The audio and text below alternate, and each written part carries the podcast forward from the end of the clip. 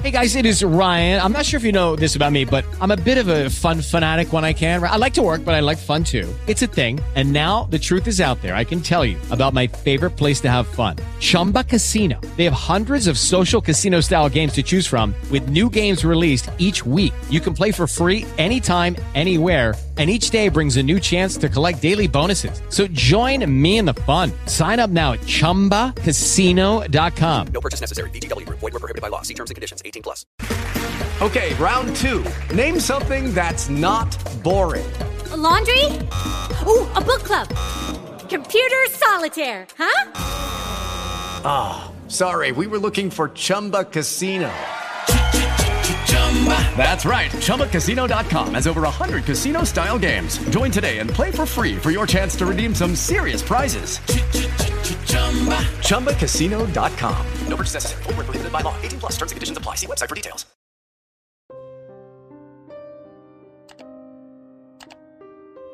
Brujería mortal.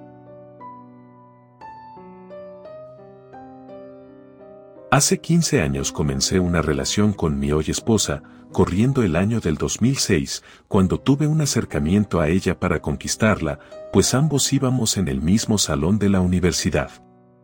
Sin embargo, a pesar de que ambos nos gustábamos, no se había dado la oportunidad de algún acercamiento entre ambos. Pues ella me confesó al ser novios, que me veía andar conquistando a chicas que me atraían de una u otra especialidad que existían en la universidad. Admito que tuve algunas novias pasajeras en ese tiempo que duraban un periodo muy corto de tiempo, pues por motivo de mis gustos y aficiones daban por terminadas dichas relaciones. En ese tiempo, era un joven con apenas 18 años a quien le gustaban cosas fuera de lo normal. Por ejemplo, música extrema como el black metal, death metal, el ocultismo, literatura gótica y de terror. De ahí mi fanatismo hoy en día por este, el antisemitismo, la antirreligión, ateísmo y mi forma de pensar en cuanto a las modas del momento. Gozaba cada vez más el usar prendas con símbolos antirreligiosos, debatía siempre en contra de aquellos que seguían una religión y los tachaba de ignorantes. Pues en esos momentos yo me sentía un erudito en ese tipo de temas. Pues mi afición por la lectura de autores como Nietzsche, Goethe, Lovecraft, Camus, Huerte y varios autores más hacían que mi ego creciera hasta los cielos. Era la típica persona antisocial a quien todo le desagradaba, vestía de negro y alardeaba de mi conocimiento en diversos temas para presumir lo poco que en realidad sabía de ellos. En fin, un chico inexperto. Por tal motivo, las chicas se fastidiaban de mí y cortaban todo tipo de relación conmigo. Un día, siendo 2 de noviembre del mismo año, hubo un concurso de ofrendas en el cual participamos todos los compañeros del salón, pues valdría cierto puntaje para la calificación de una materia. Ese día decidí hablarle por fin a quien hoy es mi esposa. Pasaron unos meses para conquistarla y terminamos siendo novios. Ella siempre me decía que no era de su total agrado la música que escuchaba, y la forma en que me adentraba en el ocultismo, pues a pesar de que ella tampoco era creyente de alguna religión, se sentía incómoda por dicho tema. Pasaron cinco años y los problemas de la relación iban en aumento. Decidimos no continuar con ella, y tomar cada uno nuestro camino. A los pocos meses de terminar con ella, conocí a otra chica, quien era menor que yo por cinco años, a quien conquisté rápidamente, pues ambos nos gustábamos. Empecé a salir con ella y comenzamos una relación. A partir de iniciada esta, comenzó lo raro, pues ella, cuando podía, me repetía que solo me quería para ella y que no permitiría que estuviera con alguien más. En ese momento no le tomé importancia a esas palabras, pues creía que lo decía porque me quería bastante. Pasaron algunos meses y extrañaba mucho a mi exnovia, entonces decidí decirle a mi novia actual que no quería seguir con la relación, pues no me sentía totalmente a gusto debido a que seguía sintiendo amor por quien había sido mi pareja. Ella me dijo que estaba bien, que aceptaba la decisión y que me deseaba lo mejor. Busqué de nuevo a mi exnovia, y después de mucho esfuerzo por mi parte, reiniciamos nuestra relación. Entonces fue cuando comenzaron los hechos más fuertes y sobrenaturales que jamás habíamos experimentado. La primera vez que sucedió algo fuera de lo normal fue en una ocasión que nos quedamos de ver para ir a comer a un restaurante. Por los tiempos de ambos, fue necesario trasladarnos al lugar de encuentro por nuestros propios medios. Es decir, ella tomó el transporte público, y yo también para poder llegar al lugar previsto. Como de costumbre, llegué con mucho tiempo de sobra al lugar sin dejarme de comunicar con ella por mensajes de texto. Pues en esos años no existían las redes sociales para comunicarnos más rápido. Entonces, en el transcurso de la conversación por mensaje, me escribió en uno de ellos que ella jamás llegaría al lugar donde habíamos planeado vernos. En el momento, no entendí el mensaje, solo le pregunté si se sentía bien. Pero la respuesta que recibí fue que no era ella quien escribía y además que ella no llegaría. En el momento, me exalté demasiado porque pensé que había sufrido un asalto y estaba en peligro. Entonces, inmediatamente traté de comunicarme con ella por llamada sin éxito. Pues la llamada no se enlazaba o la operadora virtual me decía que el número estaba fuera del área de servicio.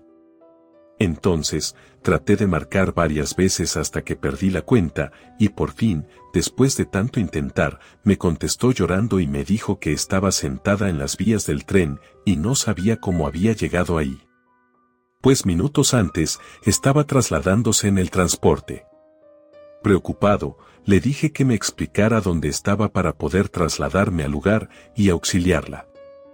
Entonces ella me respondió que estaba por donde yo solía comprar las refacciones de mis autos. Es decir, aproximadamente a 5 kilómetros del lugar donde yo me encontraba en ese momento. Entonces, mi primera reacción fue decirle que no se moviera de ahí, pues me dirigiría para allá.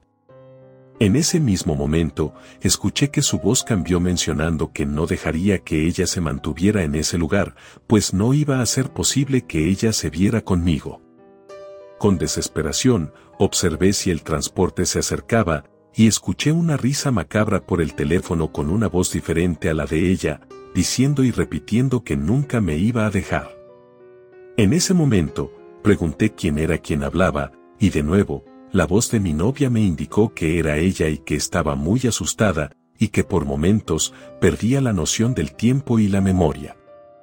Le comenté que no me colgara, pues en cuanto pasara el transporte, iría por ella.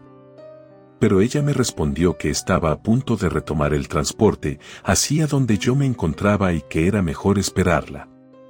Mantuvimos comunicación durante el camino, y todo transcurrió normal hasta el lugar en donde nos citamos. Se bajó del transporte, me vio y me abrazó muy fuerte, y llorando, me dijo que sentía que ya no me volvería a ver de nuevo, pues algo en su mente le hizo pensar eso. Le dije que no se preocupara, pues ya estábamos juntos y que no dejaría que nada malo le sucediera. Fuimos a comer y visitamos a mi mamá, pues era también su cumpleaños. Llegó la hora de acompañarla a su casa, la llevé a esta y le marqué al regresar a la mía. Sin embargo, cuando me contestó el teléfono, comenzó a reír de una manera tétrica y burlona, diciéndome que había corrido con suerte, pues de alguna manera, había evitado que mi novia sufriera algún daño. En ese momento y con algo de coraje, le dije que dejara de bromear pues no era nada gracioso el que hiciera ese tipo de bromas. Pero la voz me gritó por el teléfono que era un tonto y mencionó con coraje que ella no era mi noviecita querida y preguntó si no la recordaba, pues ella me había dicho que siempre iba a estar conmigo. Esa frase me sonó conocida, era la misma frase que mi ahora exnovia había dicho en su momento. De un momento a otro, cambió la voz y me preguntó qué había pasado, pues no recordaba lo que estábamos platicando. Me di cuenta de inmediato de que era mi novia y le comenté que le marqué para avisarle que ya había llegado a mi casa. Después de unos minutos de plática, colgamos y quedamos de vernos al otro día. Al día siguiente, pasé por ella a su casa, pues teníamos que cotizar algunas cosas para la boda, porque habíamos decidido casarnos pronto. Terminamos la rutina por la noche y fuimos a descansar a mi casa, además de que aprovecharíamos para cenar algo y ver una película. Entonces, compramos algo de botana y subimos a la recámara para disponernos a verla. Ambos nos quedamos dormidos, y al otro día nos preparamos para continuar con los preparativos. Esta vez llegamos temprano por la tarde, pusimos de nuevo una película, esta vez de terror. Al instante, mi novia me dijo que tenía sueño y le dolía la cabeza, y entonces, se recostó en la cama y cerró los ojos. Ya con los ojos cerrados, comenzó a reírse y se levantó precipitadamente. Abrió los ojos de repente, me vio a la cara preguntándome cómo había estado, pues me había extrañado, y repitió de nuevo con la voz de mi exnovia que me había advertido que solo iba a estar con ella. En ese momento, llamé por su nombre a mi novia, pero la voz de mi exnovia respondió que era inútil, pues no dejaría que mi novia hablara conmigo. Le dije que no le creía, pues no era posible que ella estuviera en el cuerpo de mi novia. Entonces, se levantó y tomó un papel escribiendo que mi novia se iba a morir, y me lo entregó. Cuando lo leí, me di cuenta de que precisamente era la letra de mi exnovia. La verdad, quedé impactado al instante, pues no sabía qué hacer ni cómo actuar. De repente, sentí un zumbido en mis oídos y un fuerte dolor de cabeza. Cerré mis ojos y me agaché para tratar de disipar el dolor que sentía. Entonces, unos instantes después, escuché una voz dentro de mí, la cual decía que todo saldría bien, que no debería preocuparme, pues yo sabría qué hacer y que solamente tuviera fe. Al instante, el dolor de cabeza se esfumó y pude reincorporarme para saber la condición de mi novia. Entonces, la vi recostada con los ojos cerrados y moviéndose bruscamente. En eso me di cuenta de que estaba teniendo una pesadilla. Entonces, traté de despertarla, pero todos los intentos fueron en vano, pues a pesar de moverla fuertemente y repetir muchas veces su nombre, no reaccionaba. Pasaron casi un par de minutos, y nuevamente abrió los ojos diciéndome que no dejaría que mi novia se comunicara conmigo, porque la había dejado encerrada dentro de ella misma. Me enfurecí y de la nada corrí a la caja donde tenía algunos recuerdos que mi familia me había regalado. Entre esos recuerdos había una cruz que utilizaba en mi adolescencia como amuleto y que me había regalado mi hermana en un viaje fuera de la ciudad.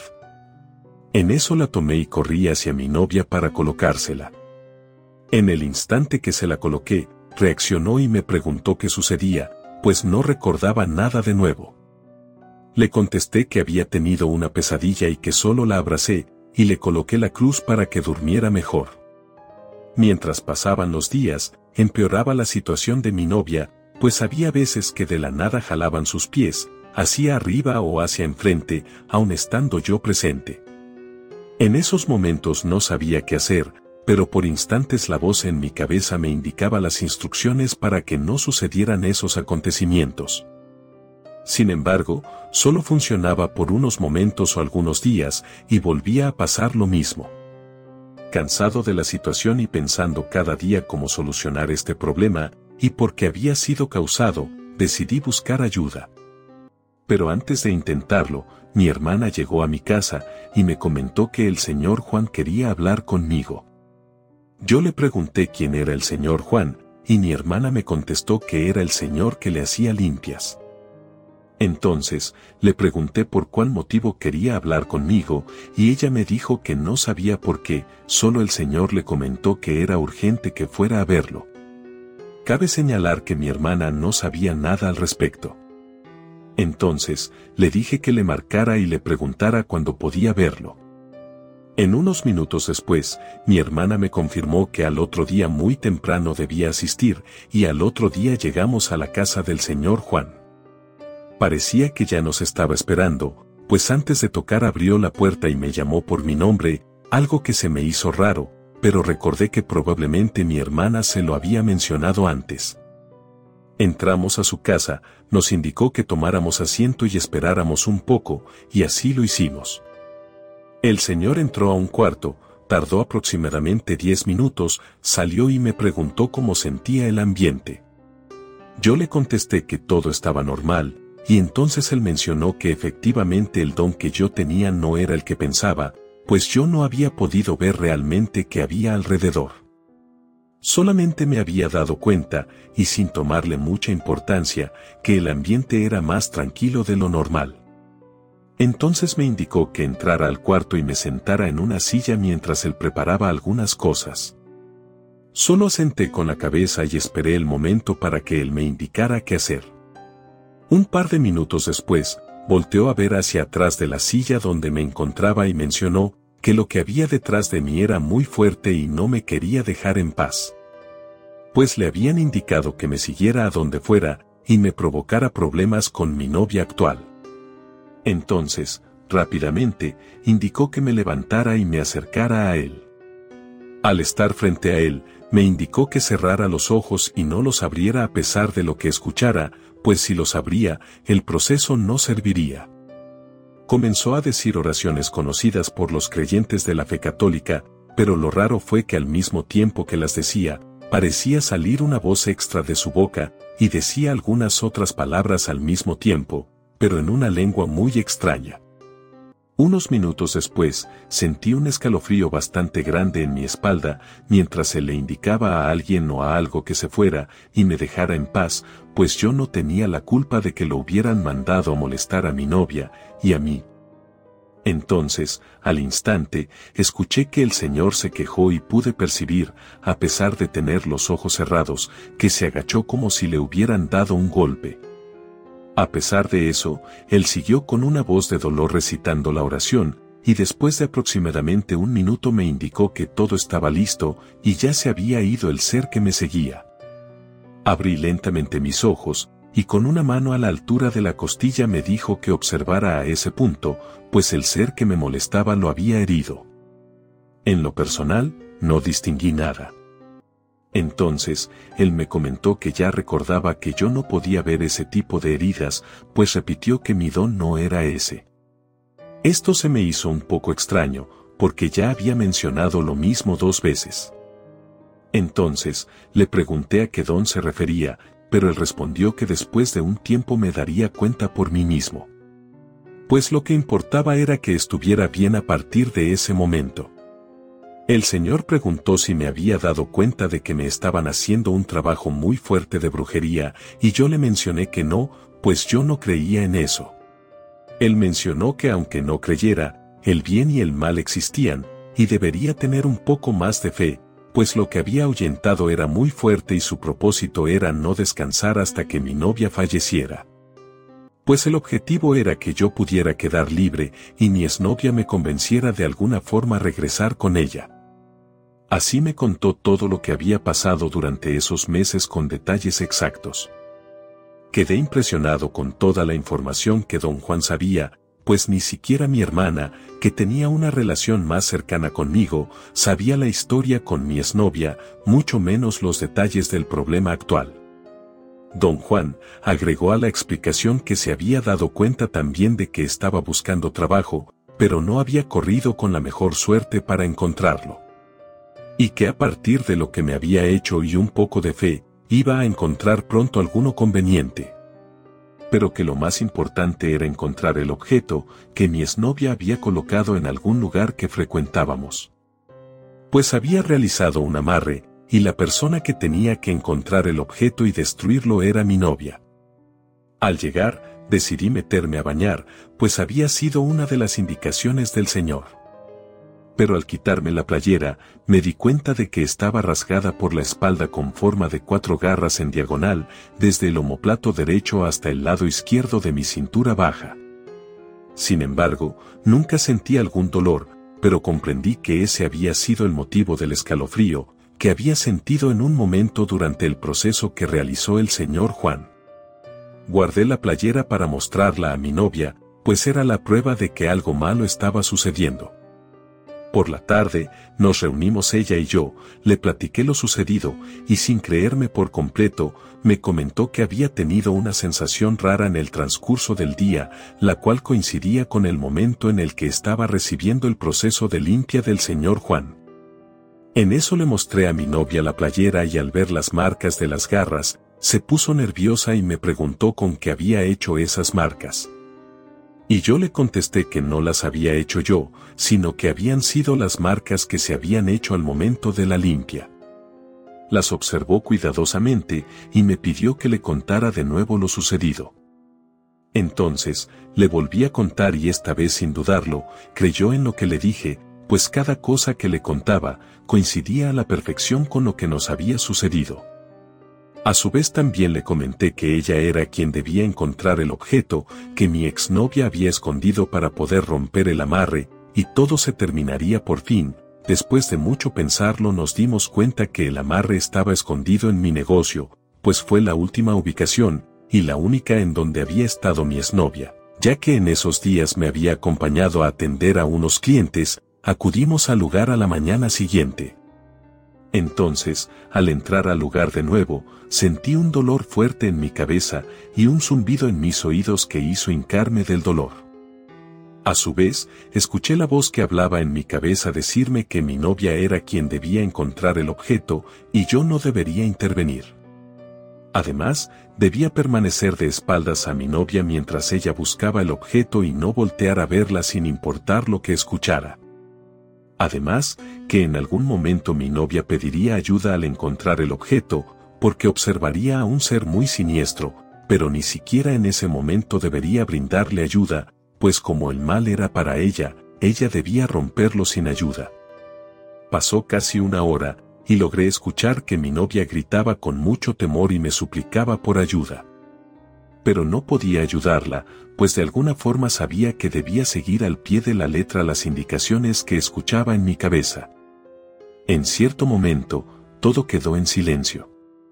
En eso abrí los ojos y vi en el baño de mi negocio a mi novia sentada en el piso llorando. Al verme, me dio la mano para levantarse. La ayudé a levantar y me abrazó fuertemente contándome que el ser que la seguía era horrible y parecía un muerto. En ese momento, volvió a cambiar su voz, y con tono burlón dijo que sería un tonto si creía que tan fácil mi novia podría encontrar el objeto. Entonces, la voz de mi cabeza me indicó que esa cosa quería engañarme y que fuera más inteligente que ella. Entonces, mi intuición indicó que el objeto estaba dentro de sus bolsas. En eso jalé a mi novia hacia mí, y metí la mano en una de las bolsas de su pantalón. Entonces, encontré el objeto, que era una piedra con un hilo rojo fuertemente atado y con algunos cabellos. La tomé, la aventé al piso y con un martillo la rompí mientras mi novia, con otra voz, gritaba como si le estuvieran haciendo daño. Pero realmente, quien estaba gritando era el ser que poseía en ese momento a mi novia. Cuando terminé de quemar el hilo y los cabellos, mi novia se desvaneció y cayó al piso. Corrí rápidamente a ayudarla, pero por más que le hablaba y movía no respondía. Por instinto, toqué su muñeca para saber si aún tenía pulso, pero no se sentía que el corazón bombeara sangre. Entonces, comencé a llorar y abrazarla fuertemente, pues su aspecto era totalmente pálido. De nuevo, la voz dentro de mí repitió que tuviera fe y rezara lo mejor que pudiera y además me arrepintiera de todas las malas acciones que había hecho en mi vida. Así lo hice por aproximadamente media hora, y entonces mi novia regresó en sí de golpe, como si realmente hubiera estado muerta por unos minutos, hasta la fecha creemos que así fue. Me preguntó qué había pasado, al mismo tiempo la voz en mi cabeza decía que no le comentara nada hasta que fuera el momento oportuno. Solo le dije que se había quedado dormida y que, por más que intentaba despertarla, no lo lograba, pero después de algunos intentos, lo logré. Ella me dijo que había soñado muy feo y que lo que recordaba de ese sueño es que un muerto la seguía, y ella corría por un camino oscuro. Me alcanzaba a ver a lo lejos y me pedía ayuda. Entonces, cuando llegaba conmigo, se colocaba detrás de mí y cerraba los ojos, pero sentía una fuerza muy fuerte jalándola hacia abajo, como si fuera un abismo. De repente, la jalaron tan fuerte que no resistió y fue cayendo al fondo de este. Mientras eso pasaba, veía mi mano que trataba de alcanzarla, pero no lo lograba, y ella intentaba lo mismo, pero tampoco lo lograba. Y de momento solo vio una luz muy blanca, y fue cuando despertó. Después de ese día, los demás días transcurrieron normal. Ella ya no sufría de posesiones, ni veía cosas en las sombras, además de que ya podía dormir bien. Algunos días después, tuve un sueño algo extraño, en donde veía a un ser vestido de blanco, pero sin que se notara su cara o alguna facción de ésta. Se acercaba a mí y me decía que ya todo había pasado. Sin embargo, algunas cosas todavía no se iban por completo, y que con el transcurso de los meses pasarían, pero debía ser fuerte y seguir teniendo fe. Pues el no haberla tenido por mucho tiempo, había provocado que las cosas que le pasaron a mi novia fueran más fuertes. También mencionó que yo tenía una protección más allá de lo que cualquier otra persona pudiera tener, y que alguien o algo muy poderoso me protegía. Por eso mismo, no habían podido hacerme el trabajo a mí directamente. De lo contrario, todo hubiera sido más fácil para mi exnovia. Pues si hubiera surtido efecto conmigo, no hubiera habido necesidad de que pasara todo lo acontecido, cuestión que, por una parte, hubiera preferido, pues así mi novia no hubiera sufrido. Antes de terminar el sueño, ese ser mencionó que el mal existe y que es tres veces peor que cualquier historia o película de terror que haya visto, pero también existe el bien. Y para que éste actúe, solo se debe tener fe y acercarse a las personas adecuadas que son el canal para que el bien pueda intervenir. En este caso, fue el señor Juan quien tuvo mucho que ver en que el bien interviniera y a quien aún agradezco mucho por todo lo que nos ayudó. Pues ahora la persona que fue mi novia es mi esposa. Varios años más, aún después de casados, experimentamos ciertos fenómenos paranormales. Además, descubrí que mi don es que, a partir de lo sucedido, tengo la fuerza para poder deshacerme de casi cualquier ente o ser que me haga frente. Y digo que casi cualquiera, porque también podría hacerlo con seres más poderosos, pero no tengo la intención de hacerlo, pues tendría que especializarme y aprender algunas cosas más para lograrlo. Pero ahora tengo una familia, y no me gustaría que nadie, ni siquiera yo mismo, experimentara otra vez lo que alguna vez viví. A pesar de todo lo que pasé, sigo escuchando la misma música y sabiendo aún más de ocultismo, pero ahora lo tomo con mayor respeto. Por algunas circunstancias de la vida, me he vuelto más ateo que antes, pues por mi forma de ver la vida, no quise seguir ninguna regla de alguna creencia o religión. Ahora tengo fe en mí mismo y sé que, si alguna vez vuelve a pasar algo como la historia anterior, estaré debidamente preparado para enfrentarlo. Relato escrito y adaptado por Hugo de Gante.